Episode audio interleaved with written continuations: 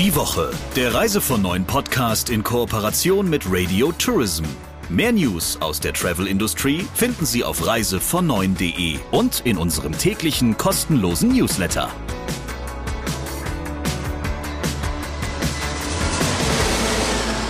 Willkommen zu einer neuen Ausgabe in einer sehr frostigen Woche muss man ja schon sagen, in dem uns äh, die Eistemperaturen nochmal begegnen.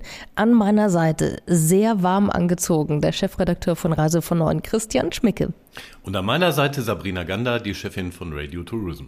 Mit wem beehrst du uns denn diese Woche, Christian? Ich darf schon verraten, es ist ein Mann, es ist ein sehr interessantes Gespräch, dem wir gleich lauschen werden. Aber wer ist es und warum hast du ihn eingeladen? Ja, ich spreche heute sozusagen mit einem alten Fuchs. Ich hoffe, er nimmt mir das nicht übel.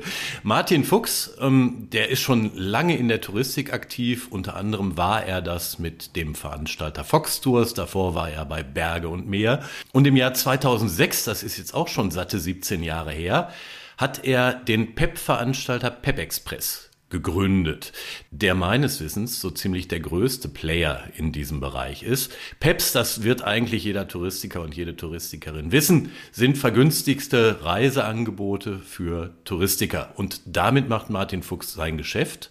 Und ich wollte gerne von ihm wissen, wie denn die Wandlungen in der Touristik sein Unternehmen eigentlich beeinflusst haben und das Geschäft mit PEPS. Und wie die Touristiker buchen, ob die anders buchen als ihre Kunden, auch das hast du gefragt, finde ich ganz interessant, was er da geantwortet hat. Jetzt hören wir rein in den Talk der Woche.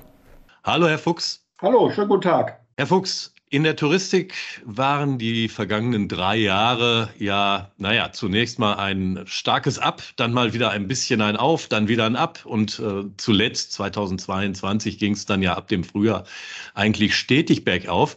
Ist das auch so eine Entwicklung, die PEP Express eigentlich genau wie die gesamte Branche nachgezeichnet hat?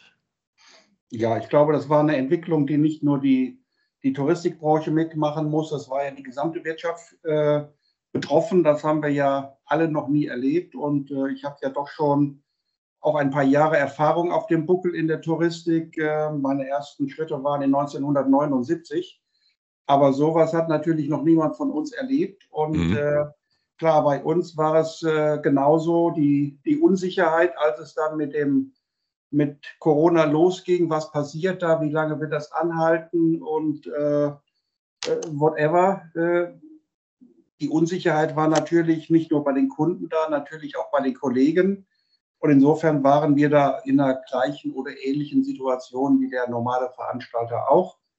Ähm, als der erste Schock dann natürlich erstmal überwunden war, haben wir natürlich auch uns zusammengesetzt, wie gehen wir mit dem Thema um, ähm, was können wir tun, was äh, sollten wir lassen? Und ähm, haben am Ende des Tages dann auch äh, erstmal dafür gesorgt, dass die vorhandenen Buchungen äh, entsprechend umgebucht oder storniert werden. Wir haben, äh, äh, wie viele andere Kollegen auch, die Kundengelder so schnell wie möglich ausgezahlt, auch wenn wir die von unserem Leistungsträger noch nicht wieder zurück hatten. Aber das mhm. hat sich, das war halt einfach eine Investition auch in das Vertrauen unserer Kunden und das hat sich jetzt im Nachgang auch sehr bewährt.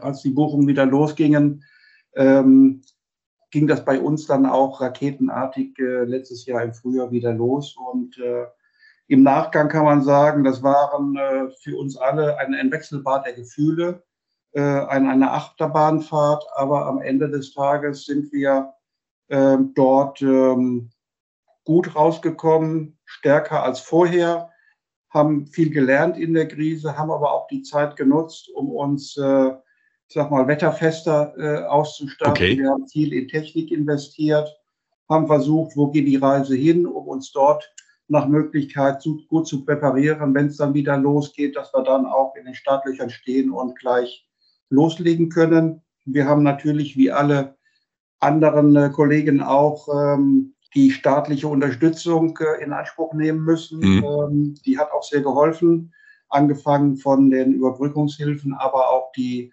äh, doch sehr gute und großzügige Regelung beim äh, Kurzarbeitergeld, sodass wir dann auch mit dem Team die ganze Zeit über auch arbeiten konnten und nicht wieder, als es dann losgeht, komplett neues, eine neue Mannschaft suchen zu müssen.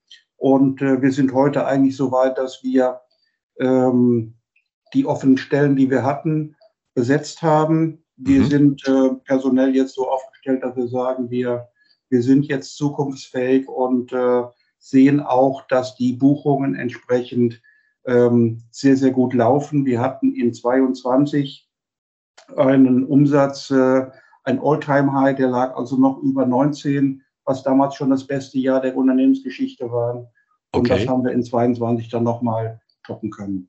War denn die Zahl der Kunden auch die höchste in der Geschichte oder ist das bei Ihnen wie in der gesamten Branche gewesen, dass das sich wahlweise die Leute entweder mehr gegönnt haben oder die Preise in die Höhe gegangen sind? Beides. Ich sag mal, mhm. der Kunde hat äh, hochpreisiger gebucht. Viele Kunden haben hochpreisiger gebucht, haben teilweise aber auch die Reisezeit etwas verkürzt, haben viel auch äh, höherwertige Zimmerkategorien, teilweise eine Villa oder äh, Zimmer mit privatem Pool gebucht, weil natürlich auch in dieser Phase die Unsicherheit groß war, ähm, Menschen zu begegnen, kann ich mich ja. anstecken etc. Also man hat versucht, ähm, mehr Individualität zu buchen, mehr Privatsphäre zu buchen und das schlägt sich natürlich auch äh, in den Preisen nieder. Das heißt, der Warenkorb ist schon spürbar gestiegen im Vergleich zu der Vor-Corona-Zeit.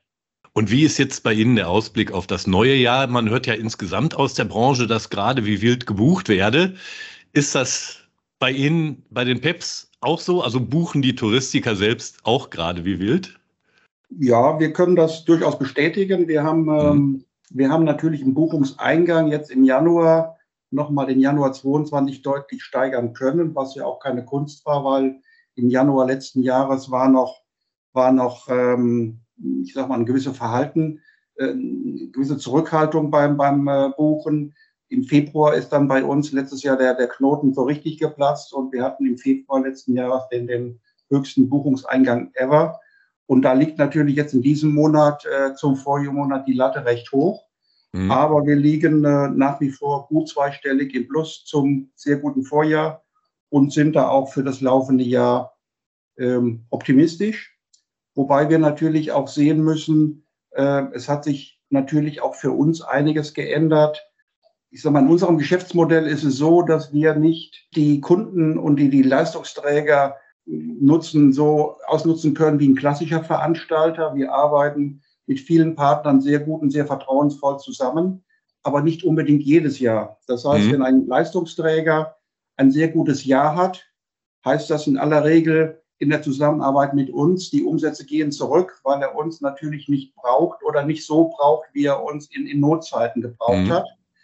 Aber damit haben wir von Anfang an auch äh, gelernt zu leben und äh, haben diese äh, Beziehung zu den Leistungsträgern immer wieder gepflegt, weil wir natürlich auch Verständnis dafür haben, dass wir die Ersten sind, die, ähm, ich sag mal, ein Stop-Sale bekommen, weil wir natürlich auch die günstigsten Preise haben auf der anderen Seite aber auch äh, relativ schnell den Anruf oder die Kontaktaufnahme bekommen, wenn mal Lücken sind, äh, dass man sich auch immer an die gute und vertrauensvolle Zusammenarbeit mit uns erinnert hat. Mhm. Also kann man dann sagen, gute Zeiten für ähm, die Dienstleister, wenn die Hotellerie und die Airlines damit rechnen, dass ihre Auslastung sehr, sehr hoch sein wird, sind für einen PEP-Anbieter dann eher ein bisschen schwierige Zeiten? Ja, das ist richtig, wobei auch da ähm, man ein Stück weit differenziert schauen muss. Zum Beispiel, wir haben ähm, letztes Jahr gab es ein Boomjahr für Spanien, für Griechenland und wir haben es dennoch geschafft, in Spanien und Griechenland die besten Umsätze äh, zu erzielen, die wir je hatten. Mhm. Einerseits haben wir das, ähm, das Angebot etwas ausgebaut, auf der anderen Seite aber auch ganz gezielt die kleinen Lücken, die immer da sind, vermarktet. Und gerade auf Mallorca ähm, buchen die Kunden sehr kurzfristig. Und wenn sie sehen, da ist eine Lücke von zwei Tagen oder hier ist eine Lücke von drei Tagen, dann stellen die sich selbst diese, ich sag mal, wenn sie eine Woche Zeit haben, den Urlaub zusammen und äh, machen dann auch mal ein Hotelhopping für, für, für eine Woche mit zwei oder drei Unterbringungen. Wenn wir nochmal zurückgehen, so zum Grundkonzept der PEP-Angebote, da galt ja historisch eigentlich immer, dass es da im Wesentlichen so drei Vorzüge gibt. Zum einen können Touristiker Produkte zu günstigen Preisen kennenlernen. Zum anderen können Anbieter in Zeiten, wo sie vermuten, dass ihre Auslastung nicht so stark sein wird, ähm, die Nachfrage und die Auslastung steigern. Und zum Dritten, das ist ja auch nicht ganz unwichtig, wird das öffentliche Preisbild dadurch ja nicht beschädigt, wenn ich günstigere Preise für Touristik herausgebe, mhm. weil da eben nicht jeder drankommt. Ist das nach wie vor, ich weiß, wir haben vor vielen Jahren schon genau über diese Thematik geredet, ist das mhm. nach wie vor noch das Konzept und funktioniert das so? Das ist nach wie vor noch so, wobei sich das auch ähm, differenziert je nach Leistungsträger. Wir haben verschiedene Partner, die arbeiten, die nutzen unsere Plattform gerne, wenn sie äh, neue Öffnungen haben im Hotelbereich, wo wir dann gezielt nur die, mhm. die neuen Hotels bekommen zur Vermarktung.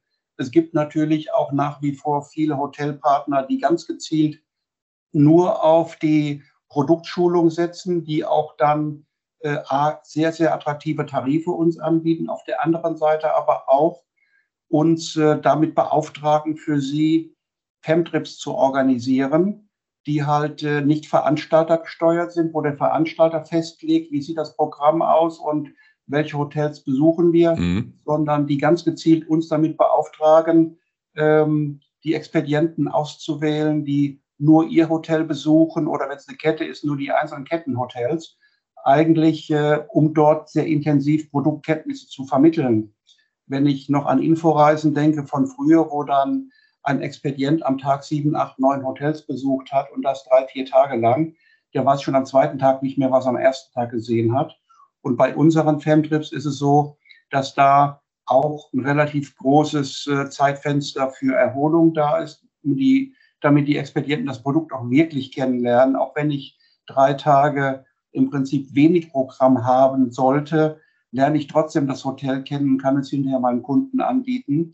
Und das ist halt bei einer klassischen Inforeise nicht der Fall, wenn ich einen mhm. Hotelrundgang habe, vielleicht noch ein Mittagessen oder ein Abendessen und dann geht es schon weiter zum nächsten.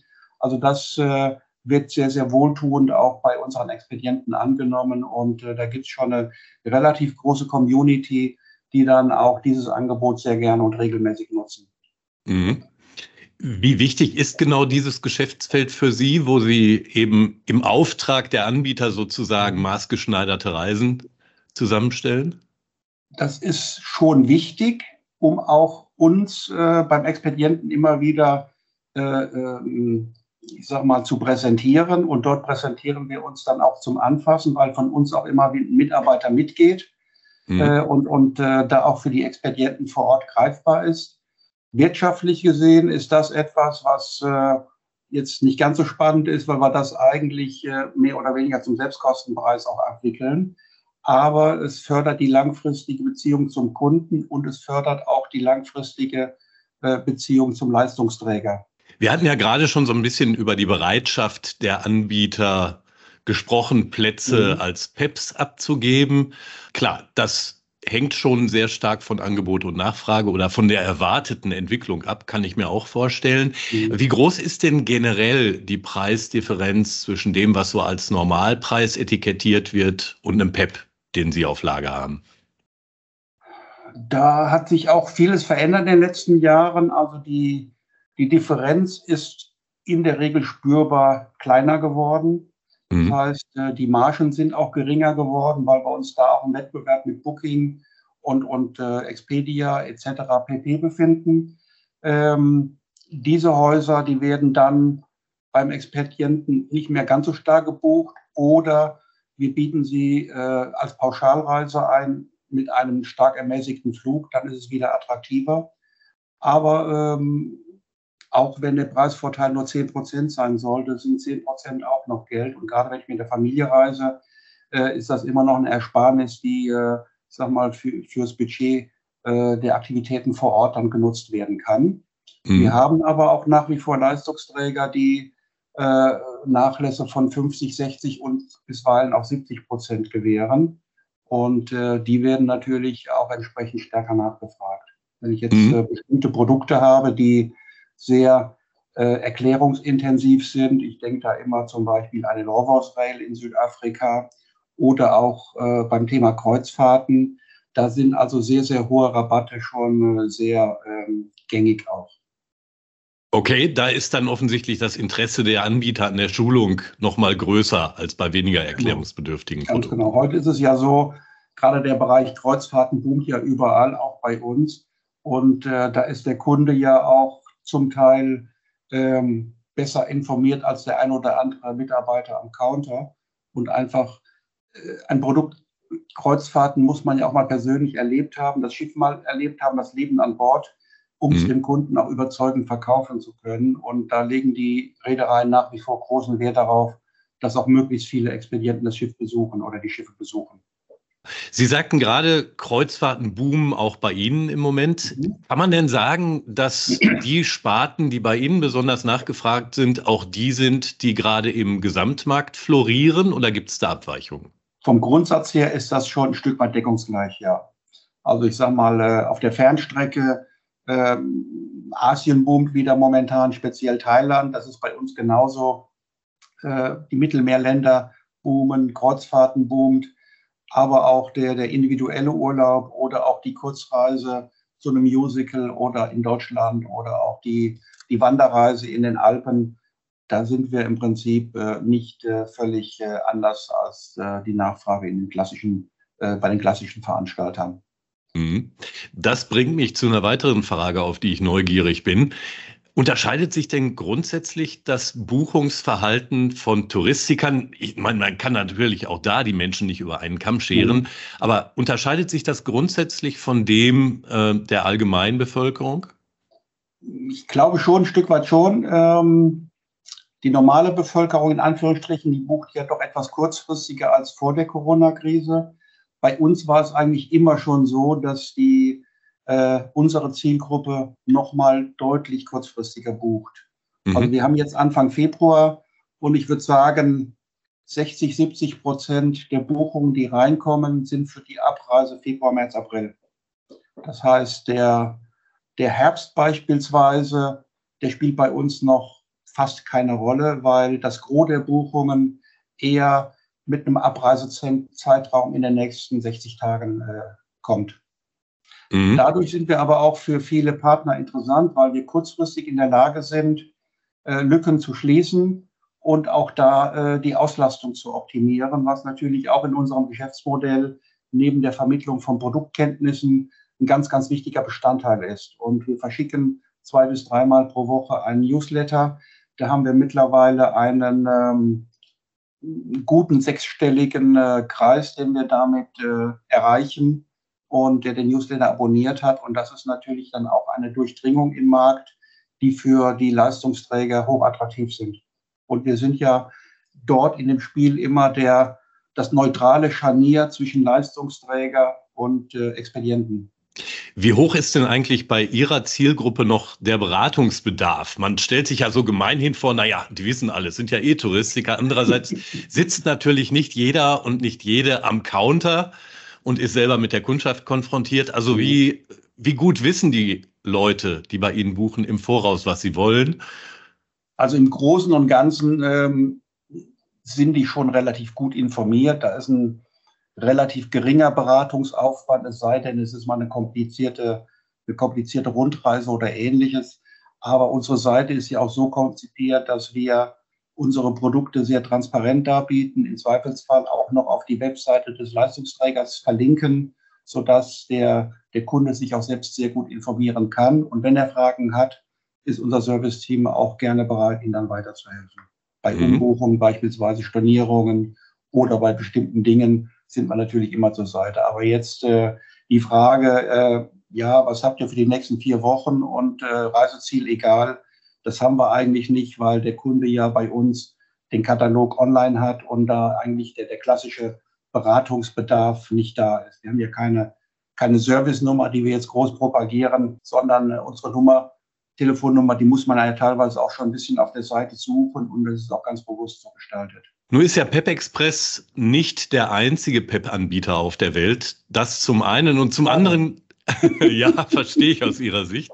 Und zum anderen gibt es daneben ja auch noch eine ganze Menge, ich nenne sie jetzt mal so Schnäppchenportale, die eigentlich mhm. auf Impulskäufe setzen und die dann auch mit äh, tatsächlichen oder vermeintlichen Rabatten für Reisen oder Aufenthalte oder Flüge oder mhm. ähnliches werben. Mhm. Wie intensiv ist da der Wettbewerb? Wird da mit sehr harten Bandagen gekämpft? Also die, die sogenannten ähm Schnäppchenportale oder ähnliches, die sind in der Tat schon äh, sehr, sehr aggressiv hier und da und, und äh, die beobachten wir natürlich auch. In dem klassischen PEP-Markt ist die, die Wettbewerbssituation doch schon ein wenig ähm, komfortabler. Der langjährige Mitbewerber, der, ähm, der auch relativ groß war, der hat leider dann auch in der Corona-Krise die Corona-Krise nicht über, überlebt. Und äh, sag mal, dann gibt es ja noch einen Anbieter, der ausschließlich auf Kreuzfahrten äh, spezialisiert mhm. ist. An dem haben wir uns in der Corona-Krise auch maßgeblich beteiligt. Das heißt, da sind wir schon sehr, sehr solide und komfortabel aufgestellt. Okay, also da findet auf der Ebene so eine Art Konzentrationsprozess durchaus statt. Ja, ich meine, wir hatten schon immer eine relativ gute Marktposition. Wir haben uns mhm. aber auch nie darauf ausgeruht, weil wir haben nicht darauf geachtet, was machen die anderen, sondern wir haben immer für uns gesehen, wo können wir besser werden, wo können wir unser Angebot verbreitern, wie können wir äh, die Buchungssituation vereinfachen. Und äh, das, diese Konzentration auf uns hat uns aber auch letztendlich dann in die Position gebracht, in der wir sind. Und äh, die Zusammenarbeit mit den Leistungsträgern, die hat sich schon, schon grundlegend gewandelt. Äh, ich komme noch aus einer Zeit, wo man, äh, ich sag mal, fast jedes Wochenende in die Zielgebiete geflogen ist, mit den Agenturen, mit den Hotels verhandelt hat. Das findet heute auf einer anderen Ebene in aller Regel statt, viel vom Schreibtisch und sehr, sehr viel mit technischen Themen. Da äh, wird über Schnittstellen diskutiert, da wird äh, über mhm. Anbindungen diskutiert und, und, und. Das gab es vor 15 Jahren in der Sicht, als wir gegründet haben, noch gar nicht. Aber das sind heute äh, im Prinzip die, die Schlüsselfaktoren, um äh, Content zu bekommen, auch ähm, attraktiven Content zu bekommen. Äh, statische Preise gibt es von vielen Anbietern schon gar nicht mehr. Das sind alles Ermäßigungen auf ähm, äh, täglich wechselnde dynamische Preise. Mhm. Und dem müssen wir Rechnung tragen, um nicht äh, abgehängt zu werden. Das heißt, wir haben viel investiert in Schnittstellen zu Leistungsträgern und haben auch äh, letzte Woche äh, angefangen mit, mit dynamischen Paketieren. Okay. Das ist noch, äh, ich sag mal, bei uns noch in der Beta-Phase. Das haben wir noch nicht beworben. Ähm, aber da sehen wir natürlich auch für uns ein großes Zukunftsfeld, äh, in dem wir ähm, dort auch dynamisch paketieren mit tagesaktuellen Preisen, sowohl mhm. im Flugbereich als auch im Hotelbereich und können da unser bestehendes Angebot noch sehr, sehr gut ergänzen. Herr Fuchs, dann lassen Sie uns doch vielleicht zum Abschluss nochmal einen Blick auf die Branche insgesamt werfen. Sie haben ja nicht nur den Blick für Ihren eigenen Laden, sondern Sie gucken natürlich auch sehr intensiv darauf, was um sie herum passiert. Und Sie haben gerade selber gesagt, naja, also Technik ist gerade ein ganz großes Thema.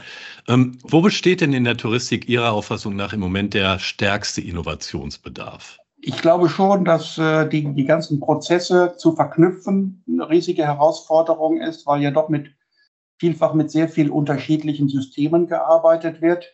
Äh, ich glaube, das Thema, das Thema Technik vielleicht auch künstliche Intelligenz in der Zukunft wird eine sehr, sehr große Gewichtung haben. Ähm, ich persönlich sehe das alles relativ entspannt, weil ich seit einigen Jahren eigentlich schon aus dem operativen Geschäft mich weitgehend verabschiedet habe.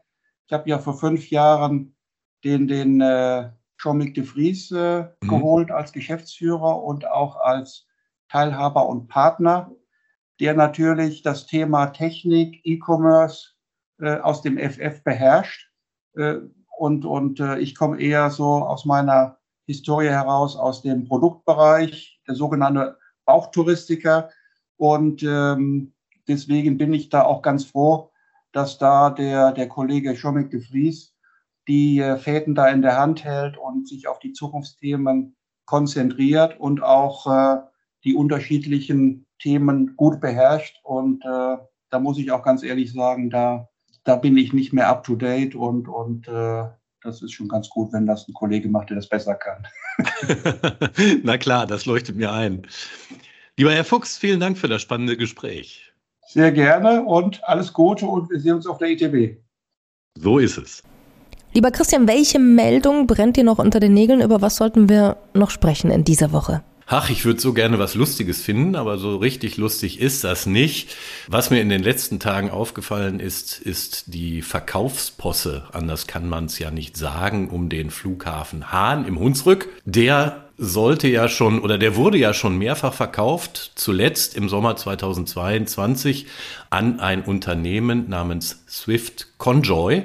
Das Unternehmen hat auch den Kaufvertrag unterschrieben, aber nie Geld überwiesen. Deshalb hat sich die insolvente Betreibergesellschaft des Flughafens dann entschlossen, den Kauf sozusagen ja rückgängig zu machen. Und jetzt gibt es gleich zwei unterschriebene Verträge, für die auch schon Geld geflossen sein soll.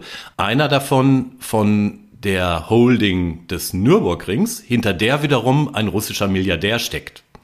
Und der andere von dem Immobilienentwickler WR Holding mit Sitz immerhin hier in Deutschland.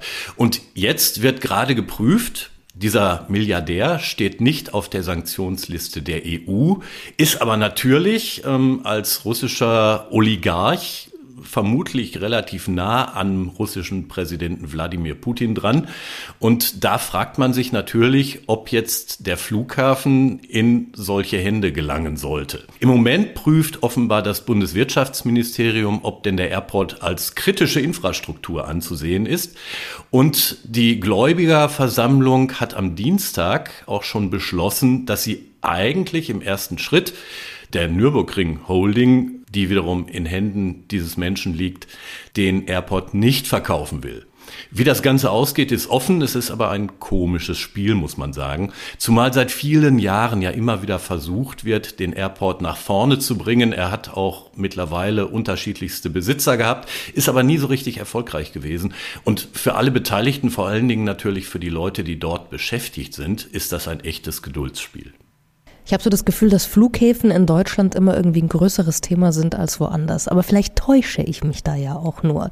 Vielen Dank für diese Zusatzmeldung und wir hören uns nächste Woche wieder. Bis dahin. Die Woche, der Reise von neuen Podcast in Kooperation mit Radio Tourism. Mehr News aus der Travel Industry finden Sie auf reisevon9.de und in unserem täglichen kostenlosen Newsletter.